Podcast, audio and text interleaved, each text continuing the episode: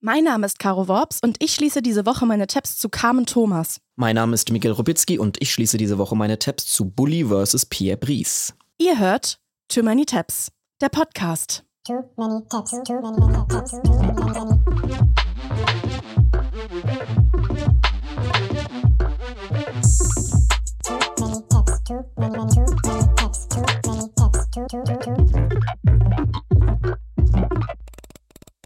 Herzlich willkommen bei einer neuen Folge von Too Many Tabs, der Podcast, in dem mein Freund und Kollege Miguel Robitzky und ich unsere offenen Tabs gemeinsam schließen, hier in der ARD Audiothek. Es ist Aschermittwoch. Miguel Robitzky hat, wie wir ihn kennen, jetzt sechs Tage am Stück durchgefeiert und durchgesoffen. Ich war jeck, ob jück. Ich habe ihn gerade in einem vollgekotzten Eisbärenkostüm hier vor dem Studio quasi aufgekratzt und hier ins Studio Mit so reingeschleppt. war ich ja, da auf der Straße. Also ne? es sollte wohl, glaube ich, Knut sein, aber ich fand es in erster Linie erschreckend, wie ich Mhm. dich da aufgefunden habe. Findest du das irgendwie angemessen, jetzt so einem ARD-Audiotheks-Podcast? Hast du nicht auch eine Vorbildfunktion? ich warte, warte, ich halte dir die ja. Haare, ich halte dir die Haare. So, jetzt kann ich. Ja, es ist, äh, die Jacke Jahreszeit ist vorbei, Caro. Ich bin jetzt, ich muss mich wieder hier, aber ich finde es nicht schön, dass du so viel private Informationen von mir hier öffentlich äh, streust, muss ich sagen. Wir wissen doch alle, dass du ein Karnevalsjack bist. Ja. Ja, Offenlegung, natürlich ist es bei uns noch nicht Aschermittwoch, wir stecken noch mittendrin. Mal gucken, was die Jackentage noch so für uns bereithalten. Aber auf jeden Fall ist auch Taps-Time trotzdem weiterhin. Und wir haben heute keine Zeit zu verlieren. Ich würde sagen, wir gehen direkt rein. Ich habe heute offene Tabs mitgebracht zu Carmen Thomas, der ersten Sportmoderatorin im deutschen Fernsehen. Und in dieser Geschichte steckt so viel drin, dass ich dachte, das bringe ich hier heute mal mit. Wir befinden uns in den 70er Jahren. Damals hatten es Frauen in der Berufswelt nicht leicht und zwar ganz unabhängig vom Beruf der Sportmoderatorin. Es ist egal welcher Beruf und ich finde, das vergisst man immer leicht, dass es noch gar nicht so lange her ist. Genauer befinden wir uns im Jahr 1973 und damals durften Frauen nur einen Arbeitsvertrag unterschreiben, wenn es, Zitat, mit ihren Pflichten in Ehe und Familie vereinbar ist. Alles klar, das ist wahrscheinlich ein Vertrag, den äh, die Männer nicht unterschreiben mussten, auch wenn sie in einer Ehe waren. Ja, also du dürftest jetzt hier locker flockig Podcast machen und ich gesetzlich dürfte das nur, wenn meine Pflichten meinem potenziellen Mann oder im Haushalt nicht drunter leiden. Und ich sage dir ganz ehrlich, die leiden sehr unter diesem Podcast, meine, mein, mein Haushalt. Und das ist wirklich so krass, wenn man sich das mal irgendwie vorstellt, was das eigentlich bedeutet für den Alltag von Frauen damals. Und es ist noch nicht so lange her. Das war in allen Berufen so. Und jetzt kommt natürlich nochmal erheblich dazu, dass wir im Speziellen über den Bereich Sport und eben Sportmoderation sprechen. Das war literally eine hundertprozentige Männerdomäne, weil sie war eben die erste. Ja, ich erinnere mich tatsächlich noch, als ich mal meinen äh, Keller ausgeräumt habe, habe ich ein altes Heftchen gefunden von meiner Oma, das sie zu ihrer Hochzeit bekommen hatte. Und da standen quasi alle Pflichten drin, wie man jetzt genau was im Haushalt macht. Ich Eieiei. glaube sogar Gerichte zum Kochen, wie man jetzt die Wäsche macht, wie man die Betten bezieht, Mhm. wie man den, die Anzüge des Mannes macht. Und das war auch also in den 70er Jahren gewesen. Also Ja. so aus- von dieser Zeit reden wir hier quasi. Genau, das war die Zeit und das war der Vibe. Der 3. Februar 1973, das war ihr erster Einsatz im, im aktuellen Sportstudio. Normaler Sportsamstag, so die echten deutschen Männer sitzen vom Fernseher und schicken die Frau Bier holen. Stichwort häusliche Pflichten. Und da hat das ZDF sich ja richtig was getraut. Das ZDF hatte sich getraut, eine Frau in die Männerbastion zu schicken, zu einer Zeit, wo noch nicht mal Frauenzeitschriften von Frauen gemacht wurden. Ich könnte darauf mit dem alten Witz antworten, die Zeitschrift Wild und Hund wird ja auch nicht durch einen Dackel redigiert. Köstlich. Was für ein Scherz! Ja, und in Ja. dieser Zeit ähm, moderiert jetzt Carmen Thomas zum ersten Mal das aktuelle Sportstudio im ZDF als erste Frau. Und sie war damals erst 26, also auch noch eine sehr junge Frau, was jetzt nochmal obendrauf kommt. Und weil es damals jetzt so unerhört war, dass eine Frau sich wagt, in diese hochkomplexe und nur mit einem Y-Chromosom überhaupt zu verstehende Welt der Sportmoderation es wagt, dort einzusteigen, musste sie zu Beginn der Sendung eine Erklärung vorlesen, wie sie es wagen kann, als Frau das zu machen. Das hat sie mal in einem Interview so beschrieben. Dann haben sie mich ja genötigt, dass ich einen Vorspruch mache, weil es nicht selbstverständlich war, dass ich da als Frau gestanden habe. Und das habe ich dann auch ganz brav getan. Und das Ganze klang dann so. Guten Abend, meine Damen und Herren. Wenn es nach mir ginge, würden wir jetzt gleich ohne Umschweife zu unserem Programm übergehen. Aber meine Kollegen haben gemeint, ich könnte mich unmöglich hierher stellen und so tun, als wäre nichts. Als wäre nichts. Als wäre nichts. Ja, also total krass, oder? Du musst dich quasi dafür entschuldigen, überhaupt da zu sein, überhaupt im Fernsehen äh, stattzufinden. Und ich finde es aber super gut, dass sie sich nämlich eigentlich nicht entschuldigt hat. So nach dem Motto, bitte, bitte gib mir doch eine Chance, sondern sie steht da mit 26 und macht das super souverän, finde ich. Ich meine, dass Frauen gut genug sind, um am Fließband die Arbeit zu verrichten, die Männer auch tun und das zum Teil sogar für weniger Geld.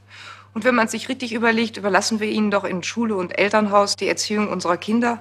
Und um ein anderes Beispiel zu nennen, in Krankenhäusern und Altersheimen verrichten sie schwerste Arbeit. Und da soll die Moderation einer Sportsendung etwas so Empörendes oder gar Sensationelles sein? Wie unangenehm, dass sie sich, bevor sie den Job überhaupt antritt, erstmal so in aller Öffentlichkeit da irgendwie positionieren muss. Ja, so ein Plädoyer irgendwie mega wie halten unangenehm. muss, ne? Aber das finde ich schon krass, dass die macht das mit so einer totalen Ruhe. Irgendwie so ein bisschen äh, die Einsagung ihrer männlichen Kollegen in der Redaktion. Natürlich für damalige Verhältnisse krass. Da hat man jetzt natürlich noch nicht über sowas wie geteilte Elternzeit und Care-Arbeit und so geredet, ist eh klar. Aber wie krass, oder? Hat sie, finde ich, gut gemacht. Nützt aber nichts, weil in der Zeitung stand am nächsten Tag das hier. Die Welt am Sonntag schrieb am nächsten Tag nach ihrer ersten Sendung, die 26-jährige Carmen Thomas aus Düsseldorf, blond, wohlproportioniert, charmant, riskierte den Sprung in die festgeführte Phalanx ihrer männlichen Kollegen. Das ist so Ja. eine Frechheit, zumal sie auch jetzt nicht irgendwie eine Newcomerin in diesem Job war, sondern jetzt vorher auch schon andere krasse journalistische und moderative Sachen hingelegt in ihre Karriere. Also sie war jetzt keine Anfängerin, das war einfach eine, eine gute Moderatorin. Mhm. Und das ist das Einzige, was dann bleibt, ist irgendwie so, ein, so einen sexistischen Kommentar Wie sie aussieht. Morgen. Also Wie damit, sie aussieht. genau, damit fängt sofort an. Genau. Und als wäre dieser Start in den neuen Job jetzt nicht das einzige Hindernis, mit dem sie zu kämpfen hatte. Es kam noch viel schlimmer. Und zwar in der zweiten Sendung, beziehungsweise ironischerweise schon vor der zweiten Sendung. Das aktuelle Sportstudio ist ja eine Live-Sendung. Also niemand kann sich die Sendung jetzt vor Ausstrahlung anschauen oder vorher wissen, wie die Sendung wird, außer natürlich die Bild-Zeitung. Die Bild-Zeitung hat schon vor der Live-Sendung am Abend einen Verriss über die Moderation geschrieben für den nächsten Tag. Also bevor die Sendung überhaupt lief, Schlau. gab es die Zeitung schon am Kiosk. Also, und ähm, ja, die, die gab es die schon zu kaufen und da stand schon drin, wie beschissen sie heute wieder moderiert hat, bevor überhaupt irgendwas gelaufen ist. Und davon hat sich Carmen Thomas aber nicht beeindrucken lassen, sondern sie hat die Bild-Zeitung mit dem Verriss über sich selbst, über die Sendung, die sie gerade moderiert, einfach mit in die Sendung gebracht. Hammeridee. Wie geil ist das denn? Oh, Slay, das ist eine hammergeile Idee. Und hat dann auch so Gags gemacht. So, wer, wer trotzdem heute zu einer Veranstaltung gehen möchte und keine Zeit hat, uns zuzusehen, der kann sich bereits jetzt vor der Sendung eine große deutsche Sonntagszeitung kaufen. In der können Sie dann auch nachlesen, wie ich heute Abend sein werde. Der Autor hat also geschrieben, dass ich also äh, unsicher wirkte und dass auch meine sportlich-journalistischen Fähigkeiten wohl nicht ganz ausreichten. Sehr interessant. Sehr interessant. Eingesagt. Wirklich eingesagt. Und daran sieht man echt so perfekt, wie Frauen einfach in allem viel, viel strenger beurteilt wurden und bis heute werden als Männer und wie halt gezielt Kampagnen auch gefahren wurden gegen Frauen in der Zeit. Also es gab einen Shitstorm quasi, bevor es das Internet gab, einfach weil sie als Frau es gewagt hat, in einer Männerdomäne zu arbeiten. Die hat echt viel dann abbekommen in, Ja. in, in dieser Zeit. Das sind auch nur die öffentlichen Sachen. Ich möchte nicht wissen, wie diese ganzen Altherrenmänner da vom Fernseher gewettert haben. Ne? Erstens das und dann auch wie so Redaktionskonferenzen abgelaufen Ja. sind oder so. Ne? Das ist schon echt irgendwie gruselig, wenn man sich das so, so vorstellt. Und dann kam es eben zu einem sehr bekannten Vorfall in der Karriere von Carmen Thomas. Es ist wieder aktuelles Sportstudio, aber Monate später, nämlich im Juli 1973. Also Carmen Thomas hat jetzt schon einige Male moderiert, entgegen aller Kritik, und ist in einem Moment in dieser Moderation wohl ein bisschen abgelenkt und es unterläuft ihr ein kleiner Fehler. In dieser Woche sind in der Bundesliga die Ferien zu Ende gegangen. Es wird überall wieder fleißig trainiert und die Spieler versuchen auch in Freundschaftsspielen ihre alte Fitness wieder zu erreichen oder gar äh, zu verbessern. Einige Vereine haben allerdings einen Vorsprung, fünf Vereine. Und jetzt kommen wir genau auf das zu sprechen, was Siegfried Andrisch vorhin in den Nachrichten angesprochen hat, nämlich auf das Spiel Schalke 05 gegen, äh, jetzt habe ich es vergessen, Standard Lüttich. Standard Lüttich. Ja, da ist ein kleiner, kleines Fehlerchen halt passiert. Miguel, bin, du als äh, Fußball-Ultra hast es sofort gemerkt. Das heißt Ja, natürlich ich nicht Schalke nicht. 05, sondern Sch Schalke 04 oder Super. was? Ach ja, okay. Siehst du, wäre mir jetzt schon gar nicht aufgefallen. ja, also wirklich eine, eine Kleinigkeit. Ich habe sie da später in einem Interview auch gesagt, da waren halt super viele Fünfen in dem Satz und hat sie noch den Namen von einem Moderator vergessen. Es war halt so ein bisschen, Kopf, ein bisschen Buchstaben und Zahlensalat. Ja, meine Güte, also wenn das jemand nachvollziehen kann, wenn, wenn man so ein bisschen Scheiße labert, dann wir hier vor unserem Mikrofon. Wie oft wir hier nochmal ansetzen, das ist halt eine Live-Situation. Und wenn man da quasi so eh schon so in dem Fokus steht, irgendwas falsch zu machen, dann denkt man das natürlich, hat man das die ganze Zeit im Hinterkopf ja. und dann kann es mal passieren, dass man da einen Versprecher sie hat. Sich hat, da halt durch den einen Satz hat sie sich da halt so ein bisschen äh, durchgehaspelt, was ja wirklich mal passieren kann. Hat das selber sofort gemerkt und sich auch direkt super souverän dafür entschuldigt. Die ganz ernsthaften Fußballfans können jetzt wieder aus ihrer Ohnmacht erwachen. Ich habe es vorhin sogar selbst gemerkt, dass ich Schalke 05 gesagt habe und nicht Schalke 04. Äh, deshalb bin ich dann auch gleich über Standard Lüttich hinterher gestolpert. Wenn, muss man das ja auch dann komplett machen. Ich bitte das doch äh, da um Nachsehen. Also wie sympathisch und, und, und, und locker und lustig ja. ähm, hat sie das einfach dann direkt aufgelöst. Und damit hätte man die Sache eigentlich auch abhaken können. Hat man aber nicht, weil Carmen Thomas war ja eine Frau und die Bild-Zeitung hat aus diesem Versprecher eine komplette Kampagne äh, gegen Carmen Thomas gestartet Ach. und zwar mit Anlauf. Erst 18 Tage später, nach diesem Vorfall, wurde auf Seite 1 darüber berichtet, mit der Behauptung, sie sei entlassen worden. Und das stimmte überhaupt nicht. Was für eine komplette Hä? Frechheit und wie karriereschädigend auf Seite 1 von der Bildzeitung Carmen Thomas entlassen. Obwohl äh, es einfach nicht, es hatte keine Gründe, es war einfach war, eine Lüge. Es war eine Lüge einfach. Also und es wurde natürlich dann aufgegriffen und weiter berichtet. Äh, der Schalke 05-Versprecher hat jetzt Carmen Thomas Laufbahn beendet. Und das stimmte einfach nicht. Das finde ich wirklich so Sie hat abgefahren. halt weiter moderiert. Sie hat noch also, einige Sendungen danach weiter moderiert und dann ging die Karriere in viele andere Richtungen und mhm. super weiter. Aber ähm, das ist schon echt. Das ist ein hartes hammerhart. Stück. Ich meine, man weiß ja natürlich, dass die Methoden der Bildzeitung irgendwie immer unfair und nicht immer ganz der Wahrheit entsprechen oder dass sie überdramatisieren und so. Aber dass es dann so perfide da äh, zu sich geht, mhm. interessant. Ich habe in einem FATS-Artikel, den sie selber ähm, geschrieben hat, ähm, da hat sie geschrieben, dass das eben so einen politischen Kampagnencharakter hatte von der Bild und dass die in Wahrheit gar nicht sie oder nicht nur sie treffen wollten, sondern auch den neuen SPD-nahen Hauptabteilungsleiter Sport, nämlich Hajo Friedrichs in einem äh, CDU-nahen Sender ZDF. So hat sie es so. so formuliert in der FAZ. Da weiß ich nicht ganz genau, was da jetzt so hintersteckt. Aber gegen wen es auch immer gerichtet war, Fakt ist, eine Frau macht einen kleinen Fehler. Ein, mhm. Wirklich, wirklich, es geht um eine falsche Zahl und es hängt ihr ein Leben mhm. lang nach. So also, eine kleine Parallele zu letzter Woche, als wir über ja. Sarah Connors Brühm-Lichte-Fail geredet haben. Das, das, geht jetzt auch nicht mehr weg. Ja. Und selbst wenn das quasi sich gegen Hajo Friedrichs gerichtet hat, dann ist sie im Prinzip das Bauernopfer und alle, selbst in so einem Hahnkampf voller Männer, die sich da irgendwie genau. aus politischen Lagern streiten, ist sie dann diejenige, die das aushalten die, muss und auf deren Rücken das ausgetragen wird. Als, als 26-Jährige dazwischen so, irgendwelche hä? Männermachtkämpfen steckt. So, also so, let her live einfach. Total. Ja, und dieses Schalke 05-Ding, das ist wirklich, ja, einfach, einfach nicht mehr weggegangen. Seit 25 Jahren, so lange ist es ja her, ein Vierteljahrhundert, Schalke 05, ist es so, dass jede Woche in meinem Leben, egal wo ich gewesen bin, und ich bin aus der, auf der Welt ziemlich rumgekommen durch meinen Beruf, Schalke 05, sind mir überall Leute begegnet an Stellen, wo sie es nie erwarten würden, wo dann jemand sagte, ah, Schalke 05. Oh Mann, wie so ein Catchphrase. ja, total. Doof. Ja, das ist jetzt äh, auch schon 25 Jahre her. Ich weiß nicht, wie das inzwischen ist. Und wir machen es natürlich heute auch wieder auf eine Art. Es tut mir auch ein bisschen leid. Aber man muss sagen, was ich so gelesen habe, geht sie da sehr locker und offen mit um, weil sie nämlich eine echt tolle Karriere hingelegt hat. Also wie gesagt, sie wurde nicht gefeuert, sondern hat noch weiter das Sportstudio moderiert, viele weitere Sendungen wie 3 nach 9, Hallo Ü-Wagen, das war so die erste Mitmachsendung im Fernsehen, die sie 20 Jahre äh, gemacht hat, hat Hörfunk gemacht, gemacht, ist innerhalb des WDRs aufgestiegen zur Programmgruppenleiterin. Sie hat eine eigene Moderationsakademie gegründet, sie hat an Unis gelehrt. Also Heftig. wirklich ein super beeindruckender Lebenslauf. Und diese Kampagne, diese Schalke 05-Kampagne gegen sie, hat ihr rückblickend dabei auch sehr genützt, sagt sie in vielen mhm. Interviews, mhm. ne, weil sie einfach irgendwie gelernt hat, mit Fehlern umzugehen ähm, und äh, ja, irgendwie daran zu wachsen. Und insgesamt finde ich das eine Geschichte, die ist super, irgendwie super powerful, dass sie ja. auch einfach eine Wegbereiterin war für Frauen in, in dieser Domäne, in der Domäne Sport, in der Domäne Sportmoderation. Ja, finde ich super cool. Eine von vielen Frauen, die irgendwann mal irgendwo als erste Frau waren und mhm. damit anderen den Weg bereitet haben.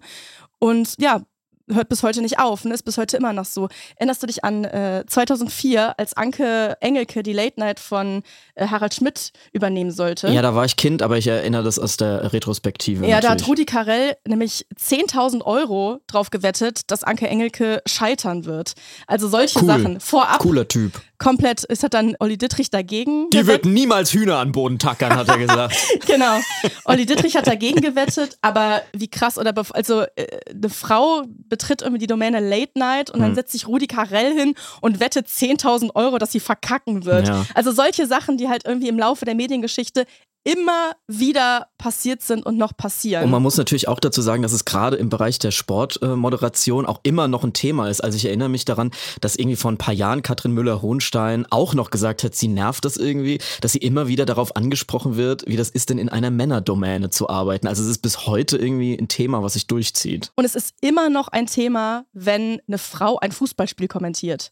Also das da regen sich ja auch immer dann alle immer auf noch, äh, also es- Twitter die, und so dieses auf. Jahr. Also, Mhm. ne, dass du halt mitkriegst, das irgendwie ähm, ist nicht so gut wie die Männer, irgendwie passt das nicht oder irgendwelche fadenscheinigen Gründe gefunden werden, warum die Frau dafür unqualifiziert ist, die mich immer ultra, ultra wütend machen.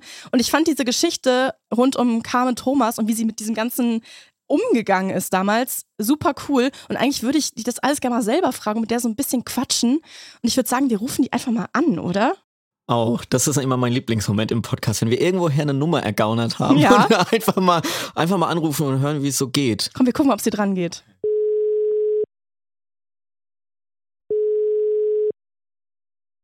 Hallo Frau Thomas, Caroline Worps hier und Miguel Robitzky von Too Many Tabs vom NDR. Hallo, Hallo. hallo, hallo. Schön, dass Sie Grüß Zeit haben, mit uns zu quatschen heute. Wir freuen uns total. Schön, das ist immer besser, wenn Sie sich freuen. Hallo, ich bin auch dabei, wollte ich nur kurz sagen. Ich, ich höre auch Sehr zu. Ja, prima. Ja, wir haben gerade ausgiebig schon besprochen, wie das damals alles so gelaufen ist. Bei Ihren Anfängen beim äh, aktuellen Sportstudio und allem, was danach so, so gefolgt ist. Medienecho und, und so weiter. Bei dieser ganzen berühmten Schalke 05-Kause, auf die Sie ja immer wieder angesprochen werden. Das war ja eine Zeit, bevor es das Internet gab. Wie haben Sie da irgendwie gemerkt, oh, es gibt irgendwie einen Shitstorm? Haben Sie das überhaupt gemerkt? War das rein durch die Bildzeitung oder was ist damals alles so auf Sie eingeprasselt? Also das Wichtigste ist, dass ich da eine erste Erfahrung mit einer sehr bedeutenden Erkenntnis hatte. Oh. Die Erfahrung aus der Natur, nämlich dass dumm Dünger ist, also das Beschissene, wenn das richtig kompostiert wird, wird das ja fruchtbar. Ne? Und ein, ein Zuschauer hat einen damals genau das Richtige geschrieben, wenn sie es nicht selbst gesagt hätten, hätte es eine Werbeagentur für sie erfinden müssen. Und die Erkenntnis ist eben, dass ich da das erste Mal Erfahrung gemacht habe, wie die Politik sich einmischt in Medien, Mhm. aber auch wie das Publikum mit Blindwiderstand, der auf fachlich Reaktanz als eines meiner ganz großen bedeutenden Themen, wie da eben das Fremde und andere sofort zur Steinzeit führt. Nämlich die Stein Steinzeitmenschen mussten ja lernen, man kann alles essen, aber manches nur einmal. Und insofern Mhm. ist es sehr schlau, auf Fremdes und Unbekanntes erstmal mit Abwehr zu reagieren. Ja, jetzt können Sie da ja so, so super, ähm, ja, irgendwie mit so einem Erfahrungsschatz und so philosophisch schon auf die Zeit damals zurückblicken. Aber damals waren Sie ja 26, glaube ich, erst. Und Ja. wir haben eben drüber geredet, bevor die zweite Sendung überhaupt lief, gab es ja schon den Verriss durch die Bild-Zeitung. Da fand ich so toll, wie Sie den in der Sendung dann selbst vorgelesen haben. Wie haben Sie sich dann gefühlt, als Sie das dann vor der Sendung unmittelbar gelesen haben? War das dann irgendwie einschüchtern oder haben Sie sich gedacht, so, jetzt aber erst recht?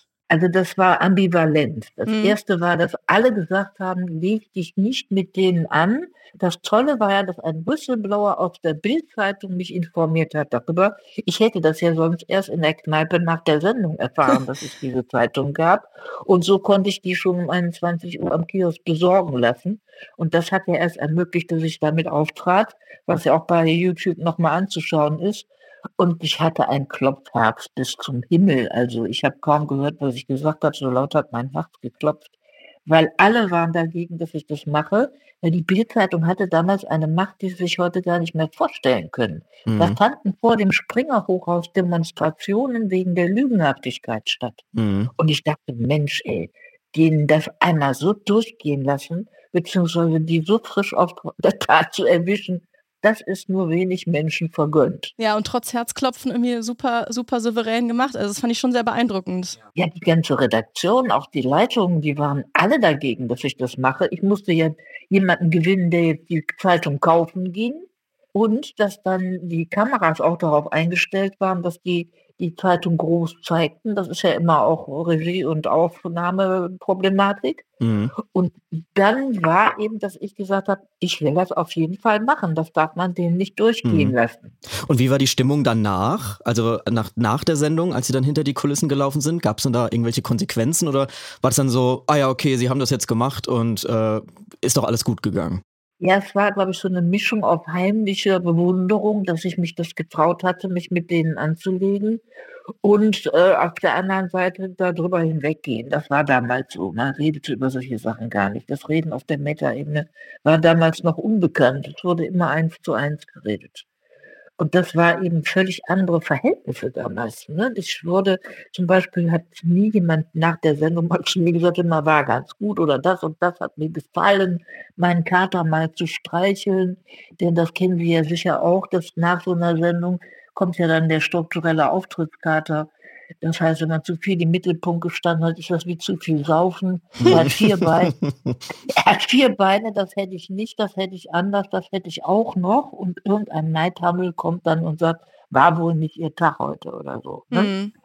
Wenn ich das aber durch, als Struktur durchschaue, dann ist es nicht mehr so schlimm. Und es war eine große Entdeckung, dieses Tier sozusagen zu meinem Spitzenreiter zu machen und dadurch ein Stück weit gelassener und selbstbewusster zu werden und das mhm. nicht mehr als mein Versagen einzustufen. Ne? Das würde mich nämlich auch interessieren. Also so diese Erfahrung, die Sie damals gemacht haben, zum einen ne, mit diesem Bildverriss und dann noch, wie mit diesem kleinen, wirklich klitzekleinen Versprecherchen umgegangen wurde. Diese Erfahrung, wie hat sich das dann geprägt fürs weitere Berufsleben und das Leben allgemein? Wir dürfen nicht vergessen, weil es ja kein Internet und nichts gab, ich habe erst viel länger danach erfahren, dass die Bildzeitung ja 18 Tage nach dem Versprecher das auf der Seite 1 getitelt hat und geschrieben hat, ich sei jetzt gescheitert. Auf der Seite 2 in einem Kommentar scheinheilig mit wegen einer Zahl mich rauszuschmeißen sozusagen. Mhm. Das sei aber kleinlich vom ZDF.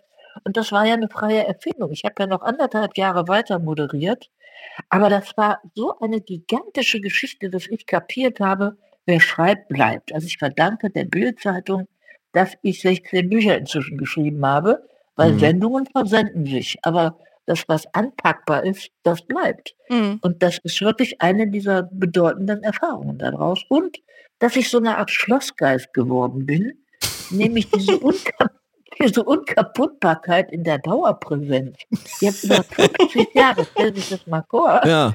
Das ist nur damit zu erklären, dass die Lüge nicht zur Ruhe gekommen ist. Das ist ja jetzt zum Beispiel, dass wir jetzt nicht als Aufhänger das 05 nehmen. Ich wollte gerade sagen, jetzt kommen wir und machen das schon wieder. Nein, nein, nein, nein, ihr macht es gut, weil ihr nehmt diese viel mutigere Tat von mir. Das war eine echte Heldentat, dass ich mich das damals als ja, das stimmt. getraut habe. Ne? Das sehen wir auch so, ja. ja. Wir haben uns gerade den Clip nochmal angeguckt. Also das ist auf jeden Fall sehr beeindruckend und man merkt das Adrenalin irgendwie im Raum. Ja. ja, das stimmt. Wie ist das denn? Also ich kriege das ab und zu heute noch mit, dass manchmal so gelästert wird, zum Beispiel über Fußballkommentatorinnen, äh, im, im Fernsehen. Hören Sie das immer noch manchmal, dass Frauen sich irgendwie nicht so gut auskennen mit Sport wie Männer? Dass da irgendwie so ein, ja, dass da irgendwie schlecht geredet wird? Also ich habe da auch Verständnis für. Die Männer wollten mal eine Bastion haben, wo diese blöden Weiber jetzt nicht was zu sagen hat.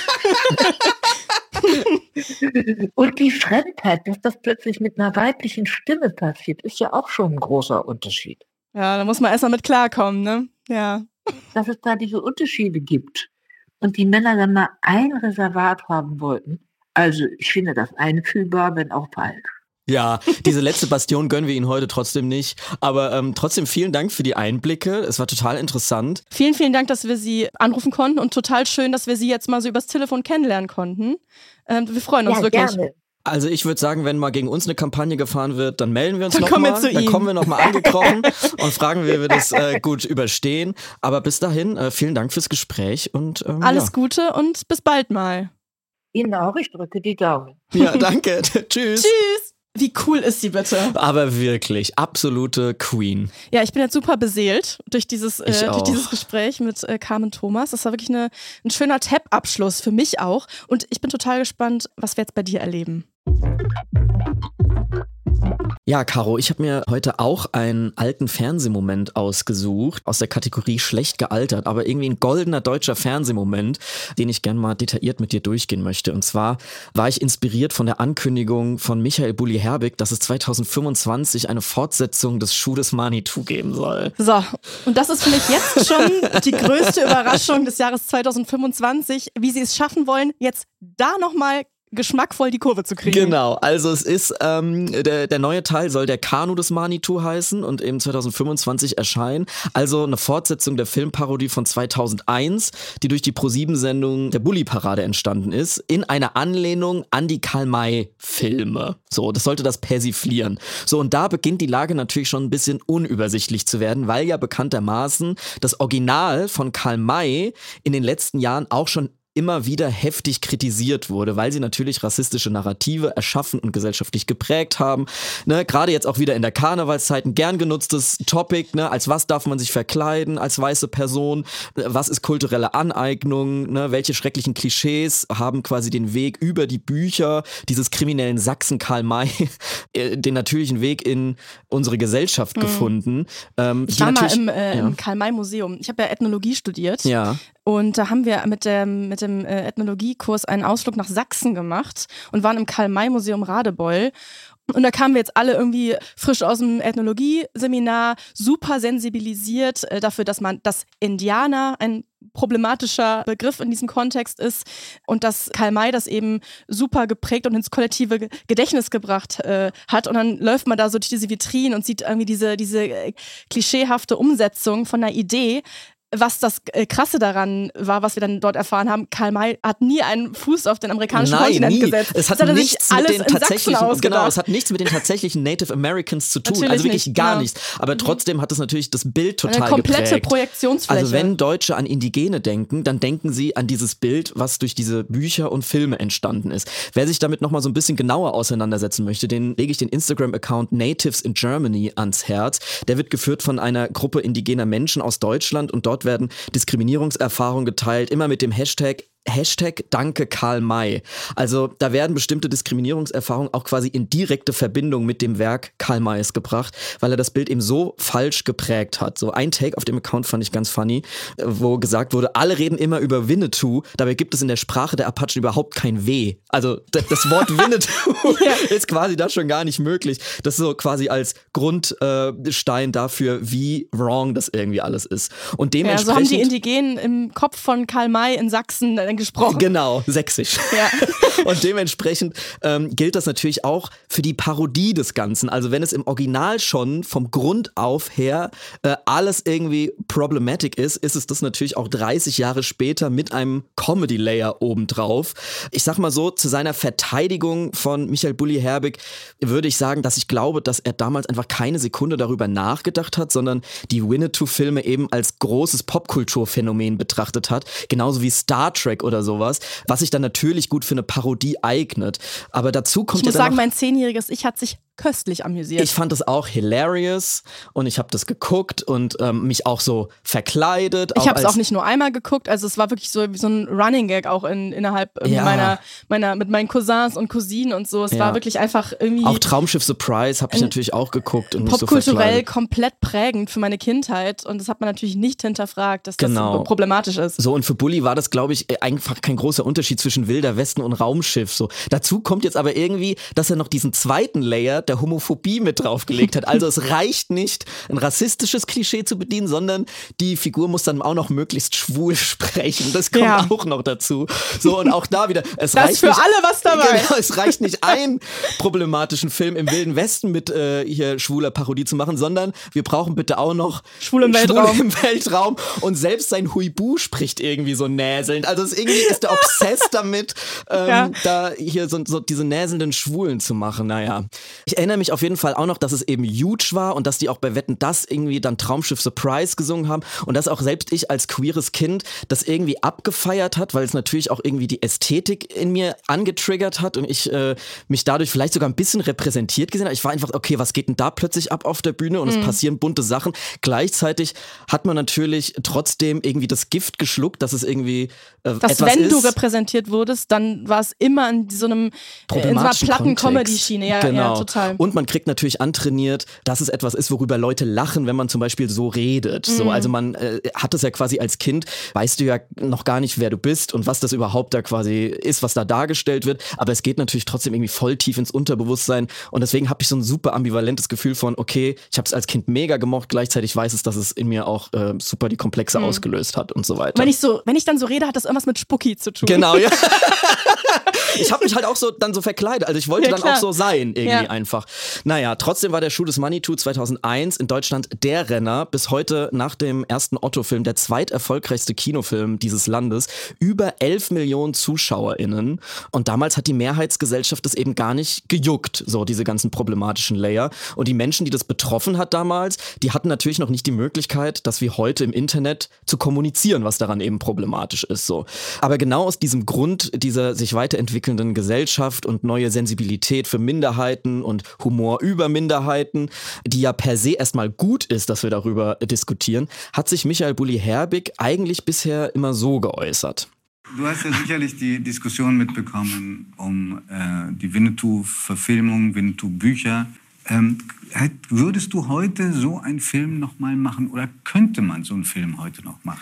Ich würde ihn heute so nicht mehr machen, das ist richtig. Also da ist äh, mittlerweile die... Warum nicht? Weil das ja, die Comedy-Polizei ist so streng geworden. Mhm. Ja, also er hat verstanden, dass man das irgendwie heute nicht mehr machen kann. Das hat er vor einem Jahr bei 3 nach 9 gesagt. Mhm. Allerdings schiebt er das irgendwie auch auf die Comedy-Polizei. Also es hat nichts mit ihm zu tun, sondern irgendwie, weil die Außenwelt äh, zu sensibel geworden ist und ihm das irgendwie verbieten möchte. So, das ist so ein bisschen der Tonus, den ich nicht so ganz nachvollziehen kann, weil man könnte auch einfach sagen, ja, ich habe das damals irgendwie nicht gecheckt und heute weiß ich weiß es irgendwie besser. Auf der anderen Seite, so wir sind auch im Comedy-Fach tätig und ich weiß nicht, was von uns irgendwann in 20 Jahren anders beurteilt wird, ist natürlich immer schwer, das quasi aus der Zukunft Sachen aus der Vergangenheit so zu bewerten. Total. Ähm, und Wie ja. gesagt, wir haben es selber einfach äh, uns angeschaut und, und, und nichts dabei gefunden. Ja. Sachen verändern sich und, und die Gesellschaft verändert sich weiter. Das ist natürlich jetzt für uns ähm, sehr einfach, das einfach, zu bewerten. Dass ne? wir hier in der Situation sind und darauf zurückschauen können. Genau. Ja. Und äh, trotzdem ist es jetzt so, obwohl er da eben gesagt hat, er würde den Film nicht mehr machen, dass es jetzt diese Fortsetzung gibt. So, ja. die haben wir natürlich alle noch nicht gesehen. Wir wissen nicht, wie sie wird. Mhm. Aber ich habe in meinem Kopf eigentlich alles durchgekaut und kann mir kein einziges Szenario vorstellen, in dem dieser Film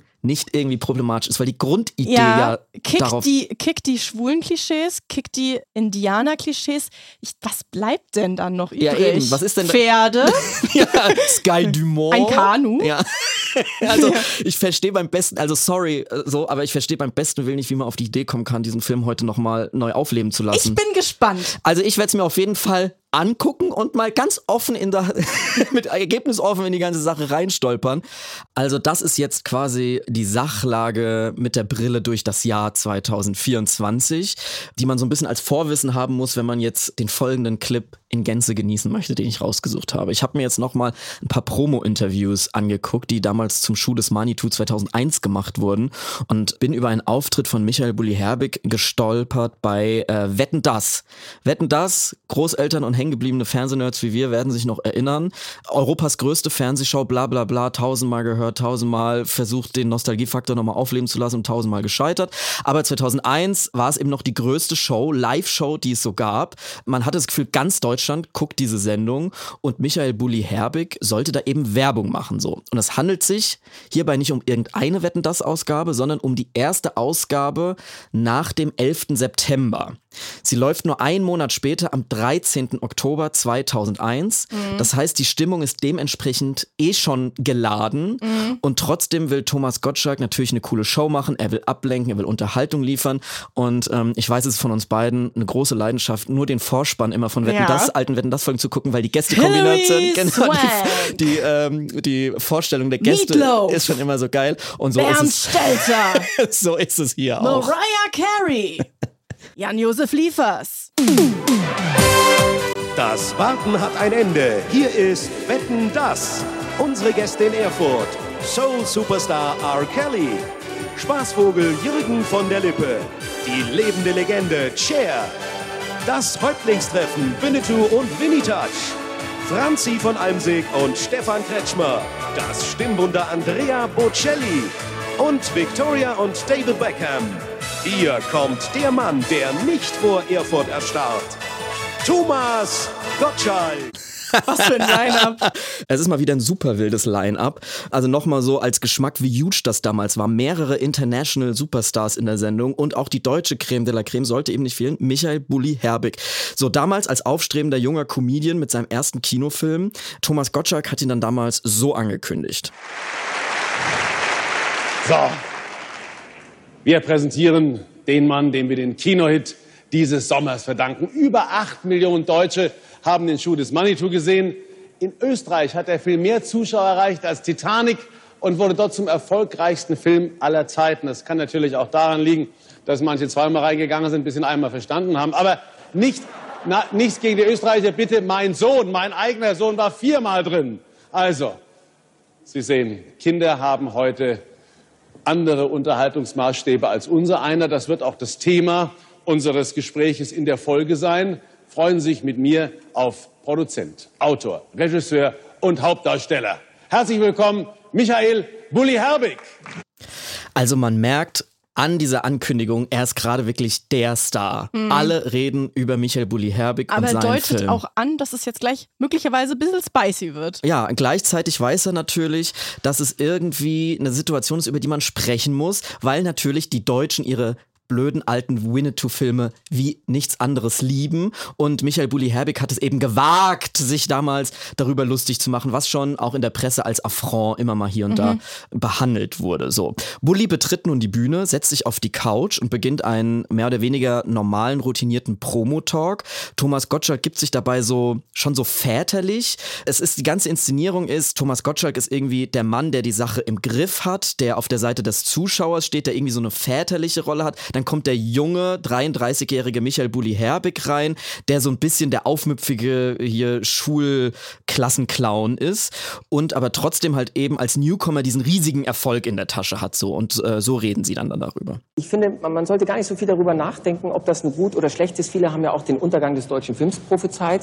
Die anderen bezeichnen mich als Retter des deutschen Films. Also ich, bin's, äh, ich bin weder das eine noch das andere. Ich finde, ähm, es ist einfach ein Genre, das ist wichtig, um auch einen kleinen Ausgleich zu schaffen. Also So, also er wird quasi schon direkt angesprochen, ist schon in so einer Verteidigungshaltung und man merkt ihm auch an, dass er verständlicherweise ein bisschen aufgeregt ist. Also das ist Live-Situation, er zuppelt so sich hier und da an seinem Sakko, bleibt gar nicht ruhig sitzen, sondern rutscht so hin und her und unterhält sich eben über den Film. Ja, er muss sich verteidigen, im Prinzip äh, gegen ganz Deutschland, weil er ihnen ihre rassistischen Filme kaputt gemacht hat. Genau, und das äh, finde ich eigentlich ganz funny. Also in der Situation ist er da noch der Sympathische, der da eben quasi äh, versucht, einem Land irgendwie Humor beizubringen. Zwar mit irgendwelchen Mitteln, die wir aus heutiger Sicht irgendwie, die sich weird anfühlen, aber so aus der, wenn man quasi dieses Setting von damals ansieht, ist es quasi so, wirkt es fast wie ein progressiver Gedanke. So, so jetzt ist aber Michael Bulli Herbig nicht alleine Gast, sondern Thomas Gottschalk kündigt nun den Originalschauspieler der Winnetou-Filme an, der damals Winnetou gespielt hat.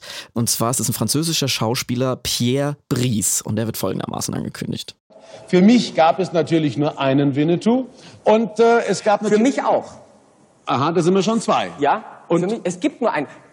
Dieser eine Winnetou ist die Mutter aller Blutsbrüder.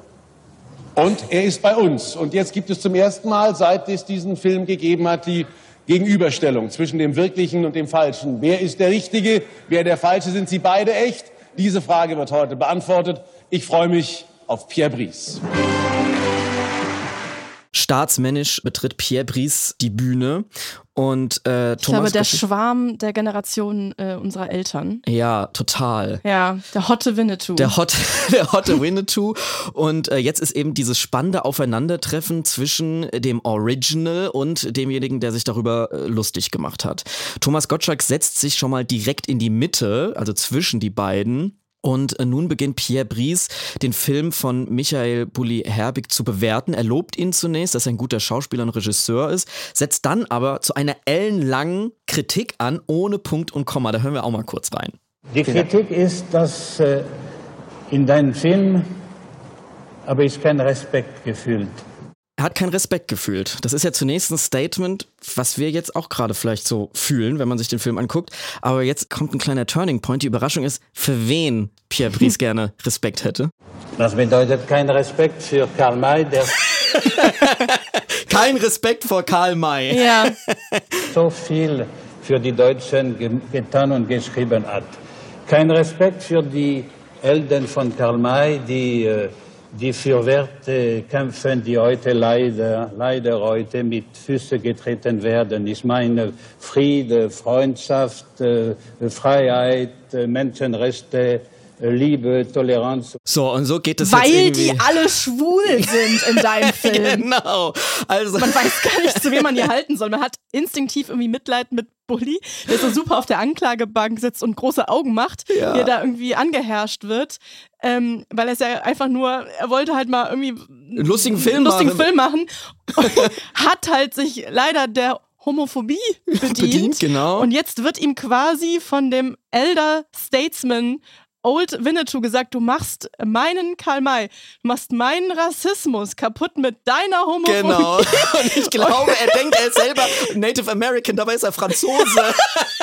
Also diese Vibe hab ich total. Er ist irgendwie persönlich angegriffen ähm, und jetzt bringt er dann Das hat tatsächlich so viele Layer, ich krieg Kopfschmerzen. Äh, wirklich, es ist wirklich auf allen Ebenen hast Karl May, der problematisch ist, dann diese, die, die, die, diese Umsetzung in dem Film, dieses Selbstverständnis von Pierre Brice, was das für eine Bedeutung für die Ja. Welt hat und dann noch die äh, als, als, als Comedy gelesene Homophobie von so einem jungen, jungen Regisseur, da stimmt echt alles. Es ist Und- und unübersichtlich. Und es ist alleine schon auch in dem, also Winnie-Touch, da steckt ja auch schon erstmal dieses erfundene Wort Winnetou mit dem W, was es eigentlich nicht gibt, Ja. plus einen Touch nach Genau. oben drauf, dann der, der, der letzte Funken zur Veredelung. Es also ist es, wirklich es hilarious. ist deutsches Entertainment in a nutshell. Oh. So, jetzt bringt Pierre Brice doch noch die Native Americans mit ins Spiel, nutzt aber natürlich die Fremdbezeichnung und vergisst dabei vollkommen, dass sein eigenes Werk halt auch überhaupt nicht respektvoll ähm, mit den Indigenen umgegangen ist. So. Und jetzt hält er dann noch einen komplett wirren Monolog. haben, wir haben äh, Millionen von Dollar, Milliarden von Dollar gespendet, da oben zu gehen, da wo andere Planeten sind und, und, äh, und zu beobachten, was dort passiert. Mit all diesen Milliarden hätten wir alle Kinder der Welt ernähren können, pflegen können und glücklich machen können. Und was haben wir gemacht? Nichts, weil wir die, diese Leute nicht respektiert haben. Schnitt auf Jürgen von der Und, Lippe. Äh, das Resultat, die Twin Towers in New York. Alles klar.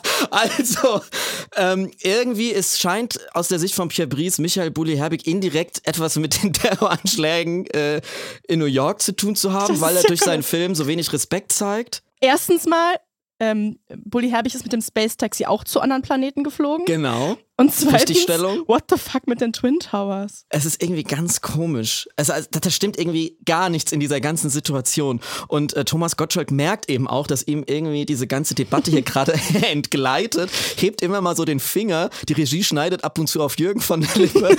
Als Comic Relief. Genau, als Comic Relief. Und ähm, nun beginnt äh, Thomas Gottschalk einzugreifen und versucht das Ganze mal aus seiner Sicht zu schildern. Gewohnt charmant. Boah, Bully tut einem echt so leid, ne? Jetzt wird ihm wegen dieses Films irgendwie ist er schuld am 11. September. Ja, so schnell Arme. gehen. zwischen euch. Ich, pass auf, meiner kommt nach Hause und sagt plötzlich äh, schwul wieder als Schimpfwort. Also heißt, das ist so schwul, weil er natürlich irgendwo weiß, wo wir gesagt haben, das sagt man nicht, das macht man nicht. Bei euch wird's wieder ganz locker gesehen und ganz fröhlich gesehen. Ich glaube, die Wahrheit liegt in der Mitte. Also. Nächster Layer. Was labert er? Ja. Jetzt kommt plötzlich das Argument, das schwul als Schimpfwort zu benutzen und diese äh, komischen schwulen Parodien auszupacken, irgendwie ein positiver Make gesellschaftlicher. Fortschritt sei. Also von einem kompletten Totschweigen, das tut man nicht, das macht man nicht, das sagt man nicht.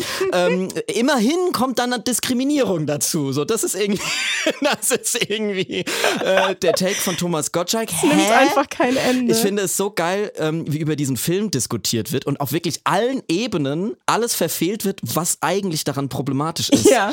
Also, und also alles an diesem Clip ist dermaßen schlecht gealtert. Mhm. Und deswegen habe ich mir das irgendwie so gerne angeguckt. So, jetzt will Thomas Gottschalk ähm, nochmal zum großen Friedensschluss ansetzen, ohne dass Bulli bisher irgendwas gesagt hat und sagte, so, jetzt geben wir uns mal die Hände. Müssen ihr Sie zwei, Blutsbrüderschaft ja, schließen. Hier, so auf den.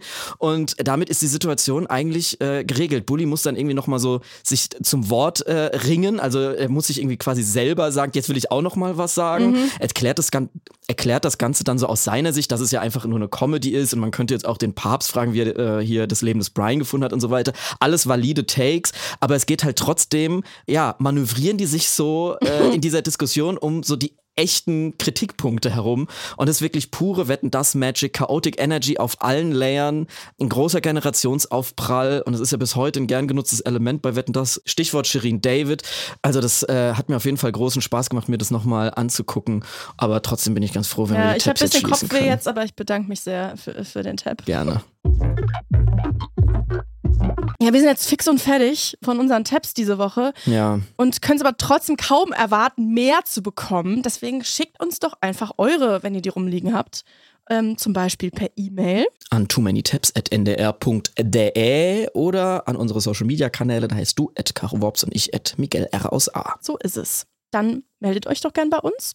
Hinterlasst uns eine nette Bewertung.